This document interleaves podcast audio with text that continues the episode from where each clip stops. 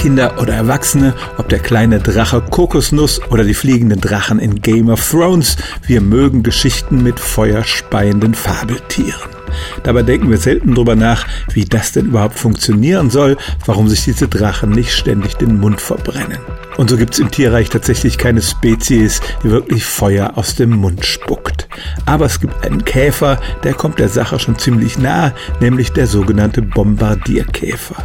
Der spuckt zwar kein Feuer, aber eine kochend heiße und dampfende Flüssigkeit, die etwa 100 Grad heiß ist und die kommt nicht aus seinem Mund, sondern aus seinem Hintern. Der Mechanismus dahinter ist durchaus faszinierend. Der Käfer hat nämlich zwei Vorratskammern in seinem Hinterleib. Da befinden sich zwei Chemikalien drin, Hydrochinon und Wasserstoffperoxid. Und wenn die beiden zusammenkommen, zusammen mit noch ein paar Enzymen, dann gibt es eine explosive Reaktion, die exotherm ist, also Hitze erzeugt und diese kochend heiße Flüssigkeit spritzt aus dem Käfer heraus. Damit kann er sehr genau auf Feinde zielen und wenn er das im Bauch eines Frosches macht, dann ist er so verstört, dass er den Käfer wieder herauswirkt. Also das dampfend heiße Sekret des Bombardierkäfers kommt dem, was ein sagenhafter Drache tut, schon relativ nah. Wirklich feuerspeiende Wesen gibt's im Tierreich natürlich nicht.